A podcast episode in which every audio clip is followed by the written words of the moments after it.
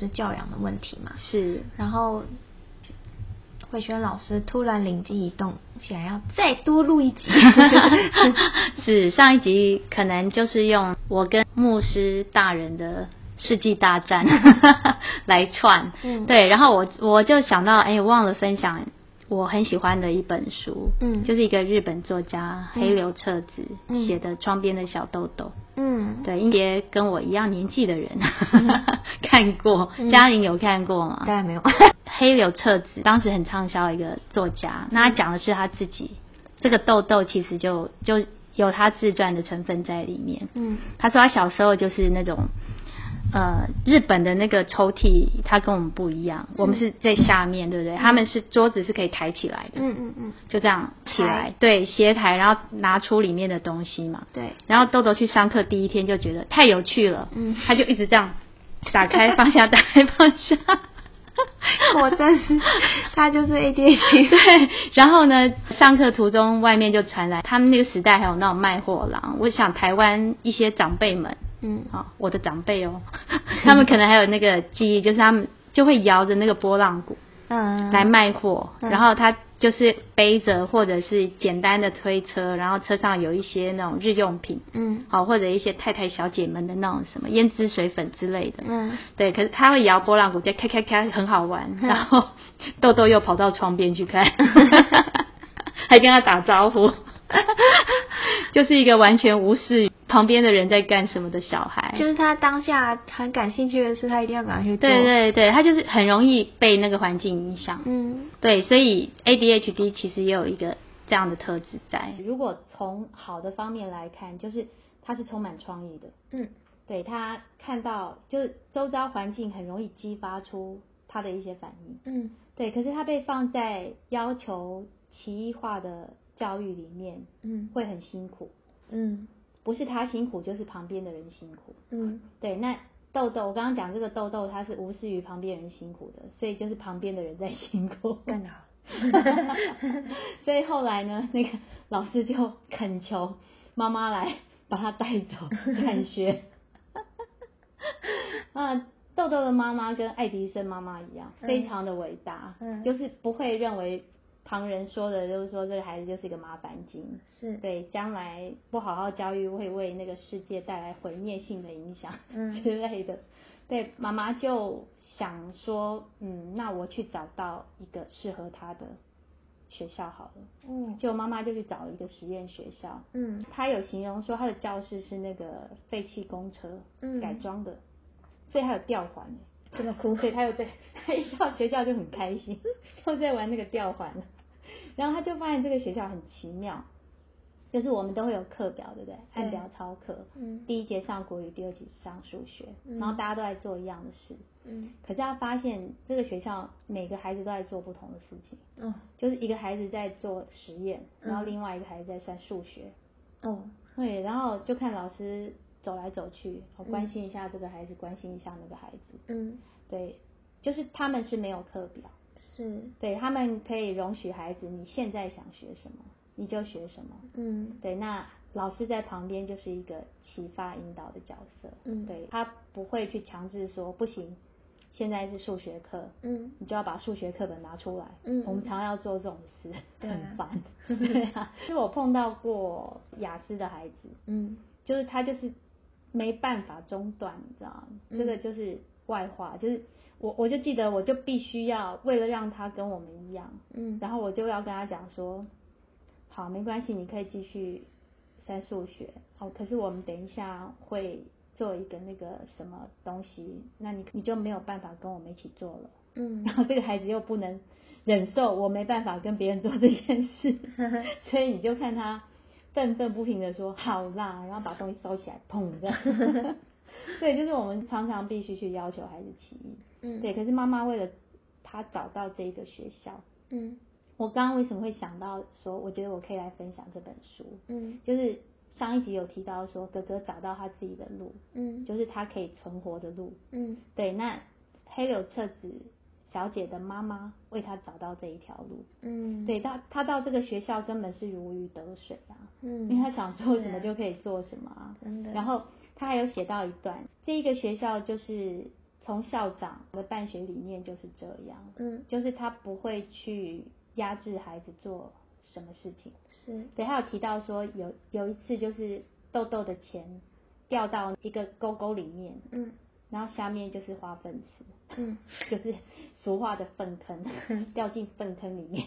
嗯。然后他为了想把他钱找出来，嗯。他就拿了一个那个勺子，就把那些便便一勺一勺的挖出来。然后校长这时候就走过来了，嗯然后就问豆豆你在干什么？嗯，好，你你演豆豆，豆豆你在干什么？我我我要把我的钱找出来。是哦，你的钱掉进去了。对啊，哦，好，那你这些便便等一下会怎么办？都在外面了。呃，我还没想到。豆豆比你聪明，豆豆说我会把它放回去啊。豆豆真的是太 太优秀了。然后，然后校长呢就得到他满意的答案，就嗯好，就走了。哦，对，校长从头到尾都没有说你在干什么，你臭的半死，嗯对，或者你在搞破坏，他只想知道说你有没有办法把这个烂摊子收拾完毕。嗯，嗯，啊，你可以，好，那我相信你，我就走。真的是，嗯，我我很喜欢这本书，就是他的那个教育理念，就是我很喜欢的。所以其实就是那一步，对，那一步就是你先相信他。对，很好的一点就是因为豆豆他在这样的环境下生长，嗯，所以他的创造力完全没有被扼杀。是啊，对，所以你看他后来写出了这么畅销的小说，他的文笔很好，嗯所以就是你看了常常就是会捧腹大笑，然后又有感人的部分。嗯对，所以我我想分享这本书，就是，嗯、这位家长你可以去，或者是其他被你的孩子搞到快疯掉的 家长，其实你可以去找来看。还有老师啦。对对，还有老师，就是你可能可以用不同的角度去欣赏这个孩子。是，对，其实他可能做出一些让你哭笑不得的事情，可是你如果可以，我们常说关心则乱，嗯。你如果像我们看小说那样在阅读这个孩子，嗯。对你可能会看到很多，哎，这个孩子与众不同、有趣的部分。嗯，嗯，我觉得首先就是家长自己也要把心打开。是，对啊，而且真的没有什么不行啊。你看前一阵子在讨论说，要不要把那个学生的那个上课时间向后延，嗯对不对？在我们那个时代，哪可能？他其实一直被提出来，可是会碰到一个问题，就是说，那接送小孩怎么办？嗯就是会从那个家长现实面来想这件事。可是我觉得，你如果从孩子的角度，他常常要让睡眼惺忪、睡眠不足来学，嗯 对，他是学不好东西的。嗯对，所以就看到高中开始，因为高中孩子比较大，他们就会说，好，那我前面那一段时间就是改成自由，嗯，你可以自由到校，你也可以选择来，你也可以选择不来。这么好哦，对，就是早自习的部分，就是慢慢来。谁想来啊？早自习 就是有一些可怜的孩子必须被爸爸妈妈带来的。高中还要在。嗯，有哎、哦可是我真的觉得我相。信现在，我相信现在这个环境，高中嗯有时候还会被带来带去。对对对，就就是可以选择不要来，大部分孩子就睡饱一点，所以他才从高中开始。其实就像你刚刚说，高中其实已经比较少了嘛，对，大家比较担心的是小学。嗯对，小学可能因为社会环境真的会有一点游行，所以还是要把它带来。其实根本就应该从上班时间开始规定，不用这么早。整个社会想法其实都可以做一些调整。嗯。有一些国家它真的就是弹性，就至少可以留一个家长在家照顾小孩，对，就两个夫妇的上班时间错开，嗯。对，那孩子就可以得到比较好的照顾。嗯。对，这个我觉得长远来看，好像哎短期你好像为了拼经济、嗯这些东西你都没有办法去做，嗯可是长远来看，其实对于我们的生产力跟竞争力是有帮助的。对啊，不过这个很取决于你的国家是创造力还是嗯生产力的问题。对啊，所以我觉得台湾会来就是新一代，嗯，你不觉得好像也慢慢是想要走那个？是啊，因为嗯台湾就是有什么生产力啊 都没有人了。没有人，然后说实在，那些资源什么也也不多。对对，走这个最后帮人家代工，就是你是在生产环的最后一端的时候，其实蛮容易受制于人的。对啊，嗯，人多取胜。对，所以其实这样讲，我不知道可不可以做这个结论，就是嗯 ADHD 的呃小孩，嗯或者是有这样子的呃有这样子状况的人，嗯其实就是拥有很高的创造能力。对，就是因为他想要做自己嘛。太好笑。其实我觉得人都有创造力耶。是啊，对，只是我们可能在一些社会化的过程当中，为了要方便或者是比较快速达到一些目标，嗯，对，那创造力其实是需要慢慢慢慢的出现的。对，那些东西有可能就被牺牲了。嗯，对对，可能你讲了一个答案就被老师打枪，真的。从此不敢再回答了。真的，对，所以如果我们可以让孩子从小在一个没有这种害怕的环境，就是不用担心说我回答了什么是错的，或者我做什么是错的，就他的 range 可以大一点。嗯对，那他可能这些创造力是会被保护的，嗯会会保有的。嗯对，那我们只要让他知道说一些安全的问题就好了，嗯然后让他有自己发展的空间。是。像北欧蛮多这种实验性的学校，是啊，台湾现在也越来越多啦，我相信。对。但是大部分可以看到比较先先驱的都是欧洲国家。对。对啊，对，尤尤其北欧，我觉得北欧走得很快。嗯。嗯，然后台湾现在也有一些实验性学校，嗯对，而且我觉得越来越多元了，嗯。而且他们也比较有去注意到合群的部分，就群体生活。嗯对，因为早期看一些森林小学或者什么，其实我那时候会看到有，或许因为他们太少数了，对，对，所以你会在某一些孩子身上看到一些贵族习气，嗯就是我是与众不同的，嗯，啊，创造力不就这样？也是啊。可是，在群体就是尊尊重，我现哦在讲的群性就是那种，哎，我知道啦，就是没学到沟通技巧。对对对，就是他觉得，就像你刚刚真的讲到一个重点，你在容许孩子发展创造力的时候，其实一定要顾虑到他的群性，嗯。对，不然他将来就就会成为团队里面的一个爆单，就是你很有创造力没错，可是你跟每个人都合不来，嗯，对你可能只能自己工作。自己工作很辛苦啊，姐姐过来人的心情。我姐姐现在也蛮开心的，可以去试很多事情哦。哎、我也是有好好学沟通能力的，好不好？有有有有，而且还要跟宠物沟通。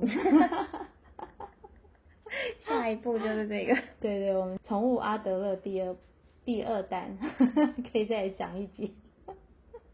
真的，是，其实特地再加一集的重点就是希望家长你可以先接受这个嗯观念，就是我的孩子不一定要什么事都跟别人一样。嗯我记得我曾经听过兰姐讲一句话，很感动。她说她是去学校拜托老师不要对孩子那么严。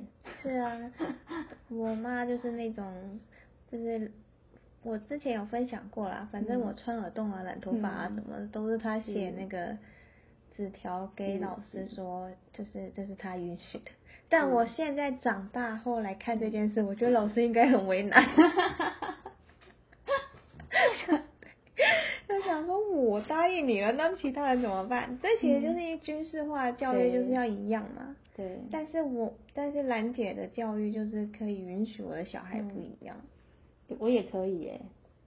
就是需要嗯多一点像你这样的老师啊。嗯其实我觉得我们的节目不只是要跟家长沟通，也要跟老师沟通。但是因为老师要对抗那个对对抗的是教育体系，对，对啊，我们还是有饭碗要顾。对啊，所以我觉得老师跟家长要团结合作。没错，比方说家长提什么意见，然后我就会跟家长说，你这意见很好，嗯对，那你你来提出。对啊，对，由我刚好由家长讲的力量绝对比老师大。当然啊，对，因为老师好像在反抗学校嘛，但家长不一样，家长是客户哎、没错，客户最大。对啊，所以我觉得，嗯，就是家长跟老师要有很好的沟通管道啦。然后嗯家长在跟老师沟通的时候，双方都需要有对对方的同理心啦。我觉得嗯就是这样。